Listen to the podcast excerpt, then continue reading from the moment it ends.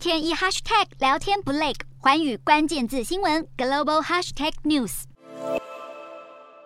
We need Taiwan's voice, not just for them, but for us. 尽管中国以频繁军事活动贺阻国际政要与台湾来往，不过继美国众议院议长裴洛西和一众国会议员访台后，接下来各国议员还会接力拜访台湾。目前最近期的是日方的日华议员恳谈会，即将在二十二号来台与蔡英文总统会面。接着还有美国前国务卿庞佩奥会在下个月访台，十月还有加拿大与德国国会成员接续拜访，而英国下议院外委会主席图根哈特以及欧洲议会成员预计是在年底抵台。加拿大与台议员友好协会主席史葛洛。提到这次的访台团中有八位议员都是加台友好协会成员，而总理杜鲁道的政府也声明会尊重议员们的访台决定。至于英国下议院外委会主席图根哈特也表态会用亲自造访展现对台支持。图根哈特几次公开为台湾发声，同意捍卫台湾与民主政体互动的权利。北京当局先前对裴洛西访台的大动作反应，反而让各国与台湾交往的意愿不减反增，恐怕这也是中方意料之外的情况。